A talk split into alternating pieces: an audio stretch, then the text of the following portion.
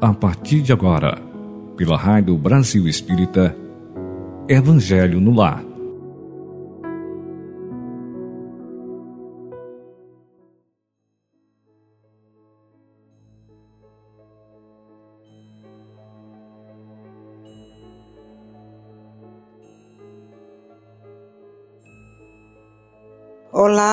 Amigos, ouvintes, queridos irmãos da Rádio Brasil Espírita.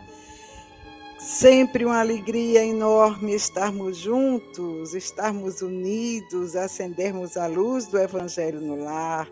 Que a paz de Senhor Jesus esteja em nossos corações. E você seja muito bem-vindo, meu irmão, minha irmã, para fazermos juntos aqui com os nossos mentores com o nosso anjo de guarda e também com os nossos espíritos bondosos e amigos que nos acompanham. Então, hoje vamos para a nossa leitura de preparação de ambiente. Vamos fazer aqui do livro Pão Nosso, é, o item, o capítulo 178 que vai nos falar sobre o combate interior. Tem aqui uma citação de Paulo aos Filipenses, capítulo 1, versículo 30, que diz assim: Tendo, a me, tendo o mesmo combate que já em mim tendes visto, e agora ouvia estar, ouvis estar em mim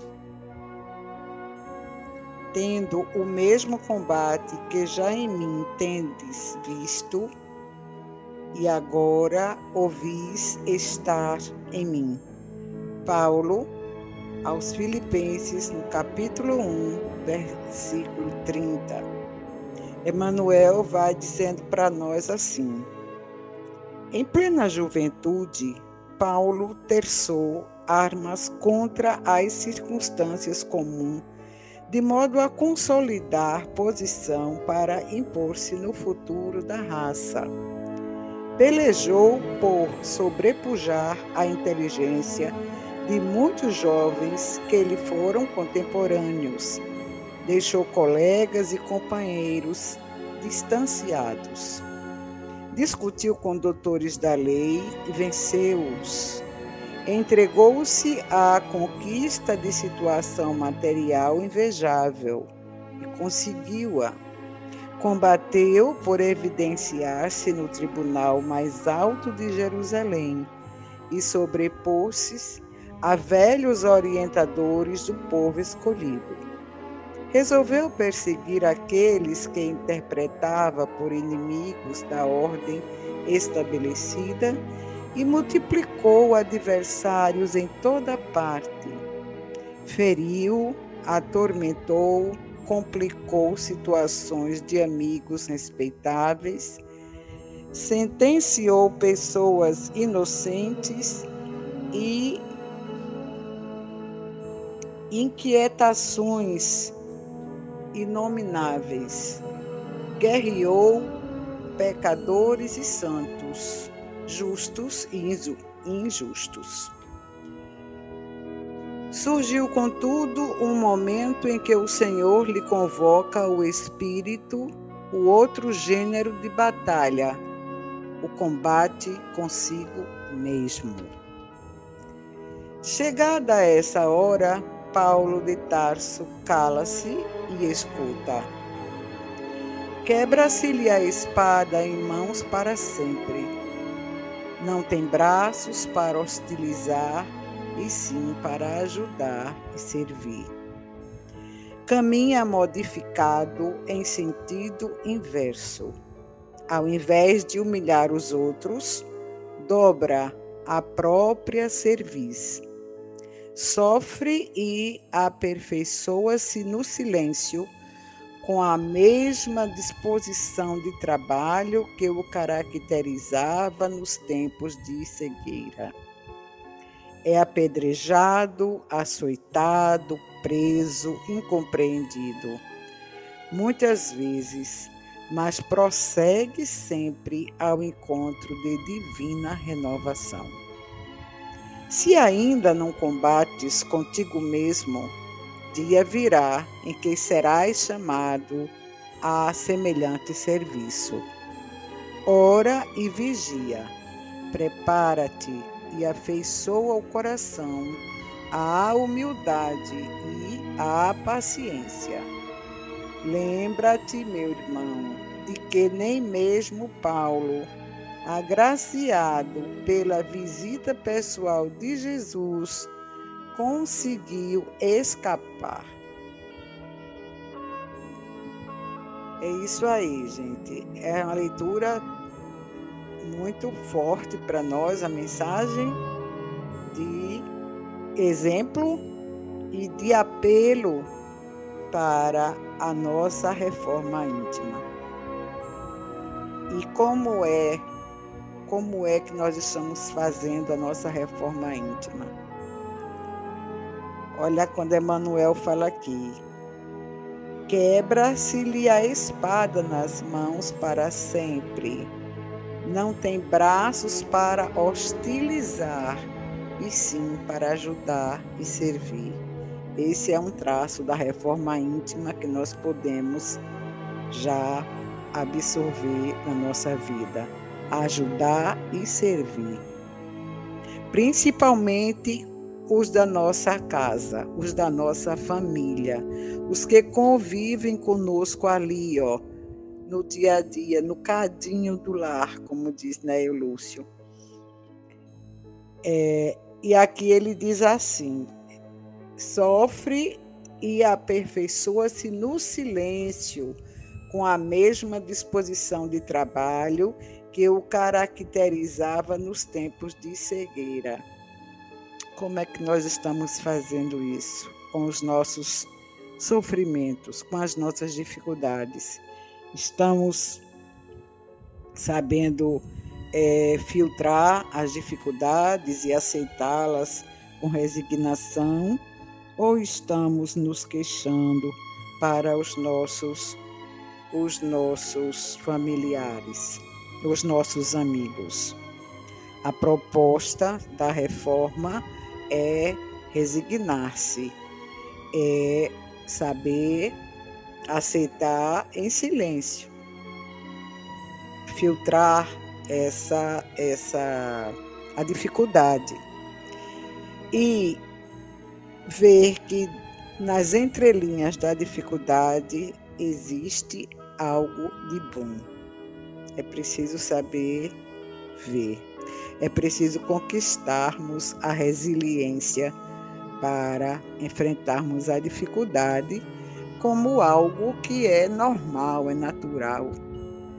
Mas nós ainda sentimos, nós nos, nos angustiamos, né? nós nos magoamos com, com o que nós recebemos, com o que nós enfrentamos.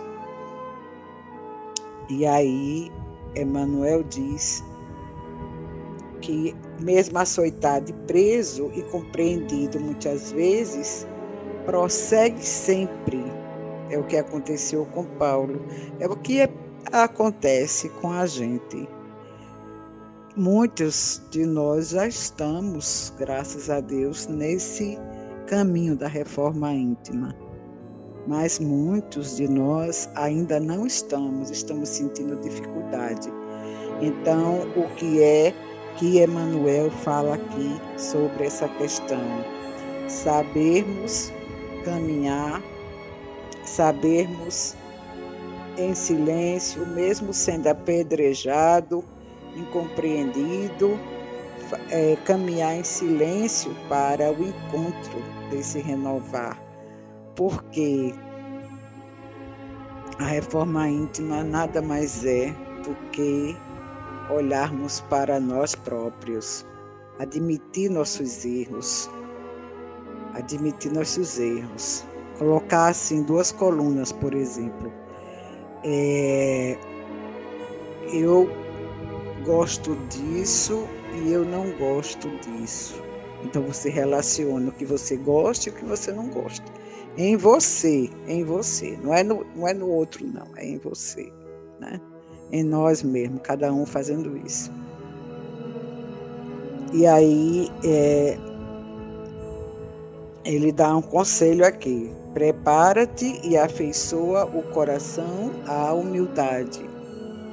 Sejamos humildes, vamos pôr um velho ditado que diz: vamos pôr a carapuça né, na cabeça, admitir nosso orgulho, admitir a nossa, a nossa, o nosso egoísmo, né?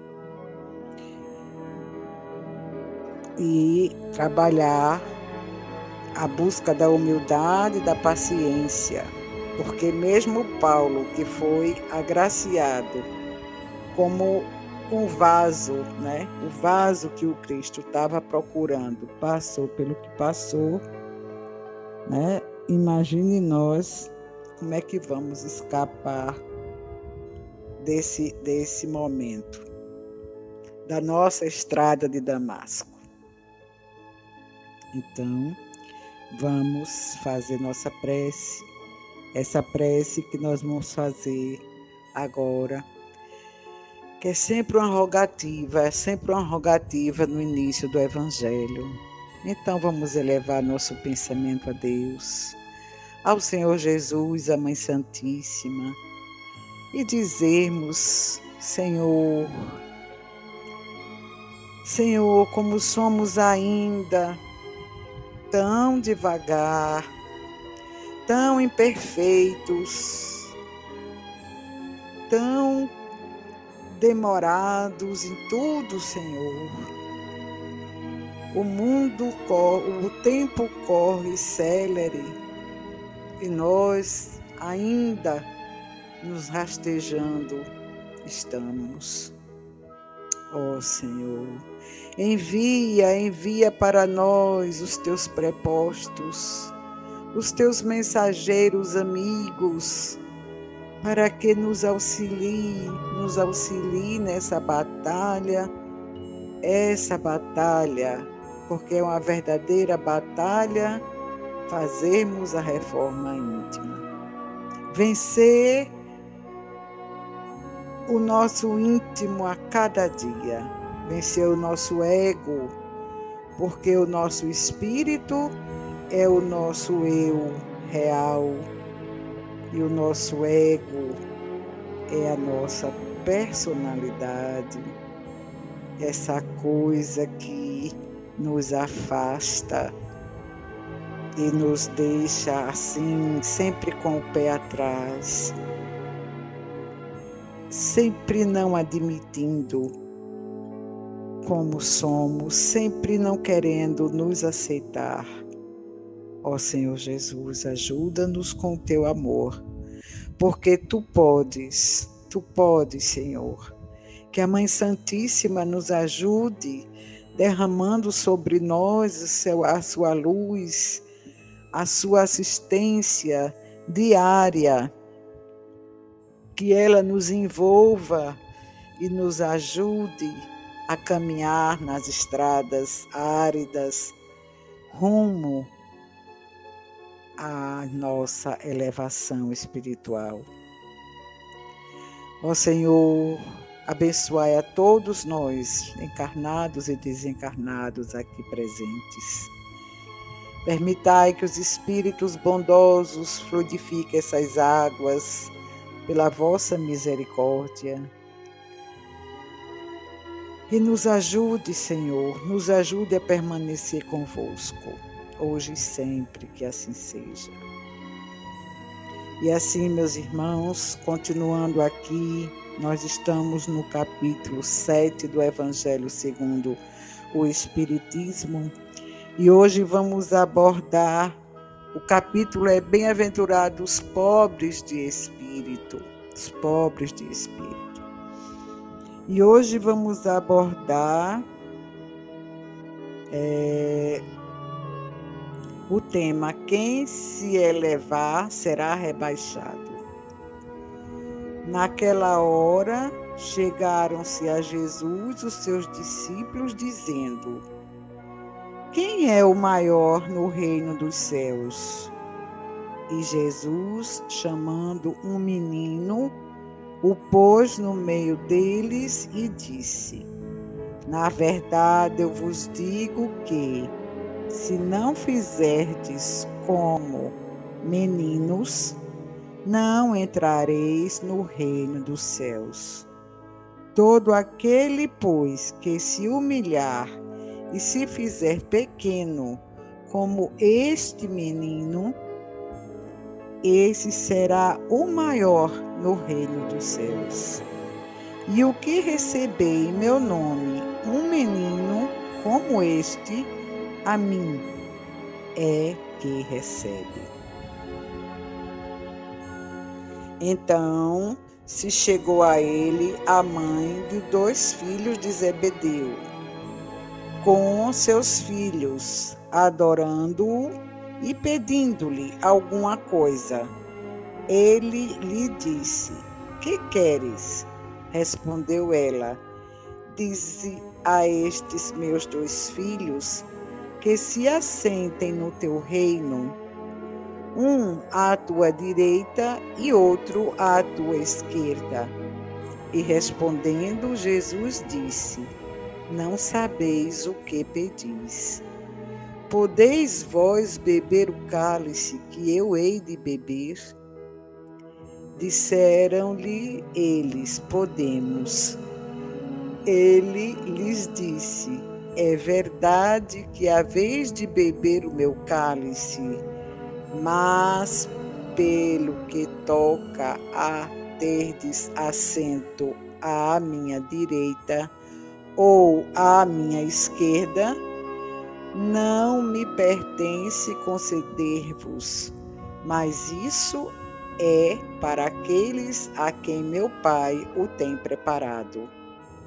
E quando os dez ouviram isto, indignaram-se contra os dois irmãos.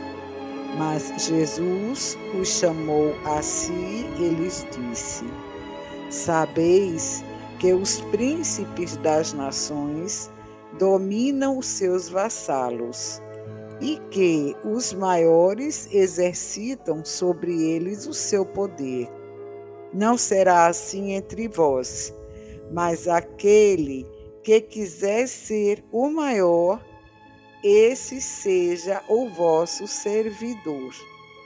E o que entre vós quiser ser o primeiro, seja o vosso escravo assim como o Filho do Homem, que não veio para ser servido, mas para servir e para dar a sua vida em redenção de muitos. Mateus capítulo 20, versículo de 20 a 28. Então, o item do Evangelho já diz: quem se elevar será rebaixado. E qual a lição que está por trás de toda essa narrativa? A lição da humildade, a lição do servir, a lição do servir, a lição da humildade é essa grande lição que está aqui no Evangelho e que conceitua é, com a leitura que nós fizemos de Emmanuel sobre o combate interior. Então, enquanto não estivermos é, nesse trabalho de humildade, nessa busca do exercício da humildade, nós vamos ter muitas dificuldades vivendo neste orbe e até quando não tivermos mais vivendo nele. Aí me surge aqui uma pergunta. É, por que os homens orgulhosos e vaidosos de sua inteligência não conseguem se elevar até Deus. Porque a, a, a falta de humildade está no orgulho, né? Está no orgulho, está no egoísmo. Então, como existe homens orgulhosos pelo por ter o poder, é, o poder material, existem os orgulhosos de ter o poder intelectual, que não deixa de ser, não deixa de ser uma matéria. Mas aí da forma como ele, como os intelectuais vivem e trabalham e se comportam, é, é dizer é como que diz para os mais simples. Ah, você e usa até palavras mais difíceis para se destacarem. É certo que nem muitas vezes aquelas palavras ali são são intencionais, mas é quase que mecânico, né? Porque é, quando é mecânico é material demais, porque nem sente mais o que está falando. Então não tem nem consciência real do que está falando, do que está dizendo. Então, a, no, a, no meu entender, uma das piores, uma das piores vaidades é a vaidade da inteligência. De, da, do, aliás, da inteligência não, desculpem, do intelectualismo. É essa vaidade que aí é, você pode ter muitos admiradores, porque você tem o dom da palavra, você sabe como falar, você sabe usar palavras bonitas, né? Mas o que importa para Deus, o que importa para Jesus é o coração puro. Veja que ele, para exemplificar o fato de chegarmos até o reino dos céus, ele tomou para si quem? A criança. E na história de Inácio de Antioquia, aquele menino que Jesus chamou ali naquele momento era o próprio Inácio de Antioquia. Eu recomendo a todos a leitura deste livro, Inácio de Antioquia. É belíssimo, é belíssimo, é belíssimo. E agora, esses desses que estavam lá também, que a mãe chegou com os dois meninos, não é narrado no livro de Inácio de Antioquia. Não é narrado. E aqui a gente fica percebendo a questão da, da vaidade, né? A vaidade, porque tem também aquela vaidade de apresentação, né? Mas nem sempre as pessoas que se apresentam bem são vaidosas elas podem se apresentar bem. Isso não é, isso não é falta para ninguém não, se apresentar bem. Não é falta. Agora a falta é, se, é, é, é, é falar o que não se faz. Isso é uma grande falta. Aí é a questão do cai na questão do, é, dos falsos profetas né? Cai na questão da, hipocrisia. Você falar, falar, falar e falar bonito, mas você não fazer e não se esforçar para vivenciar aquela fala. Então aqui eu também vejo assim, é, com essa questão que eu acabei de refletir agora, porque os homens orgulhosos, os homens vaidosos, de sua inteligência, não conseguem se elevar até Deus. Eu vejo também que aí tem a questão da de, de terem, é, em função do autoconceito que eles fazem de si, de si mesmo, consideram né, as coisas divinas como coisas indignas de lhes merecer atenção. Não dão atenção às coisas divinas. Não dão atenção. Então, o que acontecia no tempo que Jesus, daqui dois anos, dois mil e poucos anos, dois mil e vinte e um anos que Jesus veio até nós, veio para a terra, ainda hoje a gente vê isso. Muita gente, muita gente, muitos filósofos, os filósofos da atualidade, muitos estudiosos, muitos cientistas não dão valor à palavra divina. Não dão, não reconhecem Jesus como um, um, um, um grande, um grande, um grande, é, posso dizer, um grande avatar, como um grande médico, como um grande terapeuta, como um grande cientista, porque Jesus não veio pra, no mesmo nível, né? não está no mesmo nível. Então, para muitos desses, Jesus não passa de um carpinteiro que viveu lá lá atrás e que pertence a uma história que já não tem mais não tem mais nem sentido porque estamos no, no mundo atual, o mundo é muito moderno, muito, o mundo é muito é, progressista, o mundo é muito é, é, tá na frente, é muito contemporâneo e aí vai acontecendo as coisas do mesmo jeito. E aqui é, também fico a pensar assim, que os orgulhosos eles tomam a inteligência que possui como sendo uma medida da inteligência universal, porque tem muitos orgulhosos que se orgulham tanto de ter um, uma, um QI altamente desenvolvido que aí eles passam a se comportar como se fosse assim, sabe? Uma pessoa que não é todo mundo que pode chegar perto, não é todo mundo que pode lhe dirigir a palavra. Né?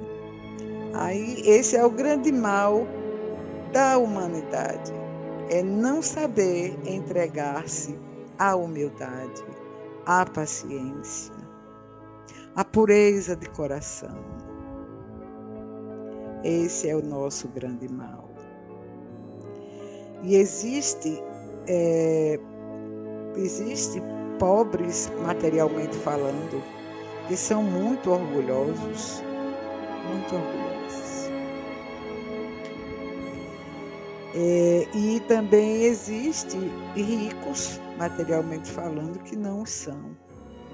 Afinal de contas, estamos vivendo no universo relativo onde tudo é relativo. Então, é, dessa forma, a gente percebe que o que mais importa aqui é a nossa busca e o nosso trabalho no, no silêncio do nosso ser para buscarmos essa vitória no combate íntimo vencer o mundo, como Jesus falou, ele venceu, é vencer a si mesmo. E ele venceu a ele mesmo. Ele venceu, porque a cada a cada a cada no seu martírio, a cada chicotada, ele não disse uma palavra. A cada agressão verbal, ele muitas delas ele ignorou. E muitas ele falou a verdade tão mansamente que calou muitos corações. E aí é, é uma luta, é uma luta. Então devemos sempre pedir a ajuda do Senhor Jesus, porque Ele é o nosso guia e modelo, né, como está no livro dos Espíritos. Então, meus irmãos queridos, sigamos em frente e em paz, mas sempre com a presente responsabilidade da nossa reforma íntima, da nossa modificação moral interior. Então, elevando o nosso pensamento ao alto, podemos dizer: amado Mestre Jesus querido. Gratidão, Senhor, graças vos damos por todos, todos os ensinamentos, todo o aprendizado, todas as lições, tudo que nos acontece todos os dias, pelo dia de hoje, pela nossa família, pelo nosso trabalho, pelo nosso alimento, o alimento material, o alimento espiritual, pelas dificuldades, Senhor, que soubemos enfrentar no dia de hoje. E por sabermos que vós estáis presente junto de nós. A Mãe Santíssima também se faz presente junto de nós. Os nossos anjos de guarda, os mentores espirituais do Evangelho, os espíritos bondosos, benevolentes amigos. A nossa gratidão, a nossa gratidão. E a você, meu irmão, minha irmã, que está aqui conosco somando nesse momento do Evangelho no lar, acendendo essa luz que nunca deve se apagar na sua vida, na sua casa, no seu interior, a nossa gratidão de coração. Que o Mestre Jesus nos abençoe a vida, nos abençoe o caminhar, nos abençoe o existir. Graças a Deus.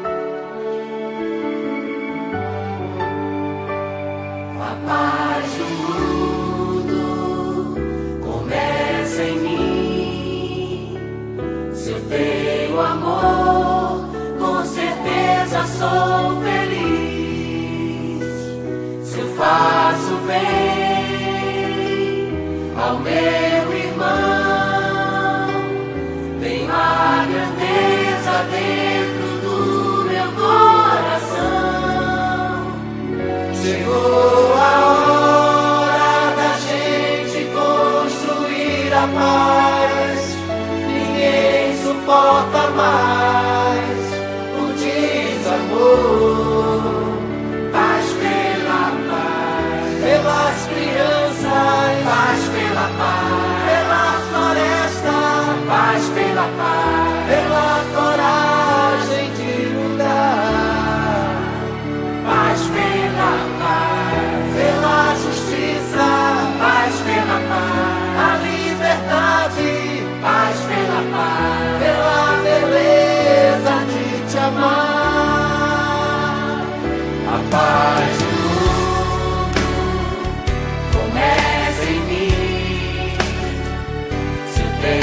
amor.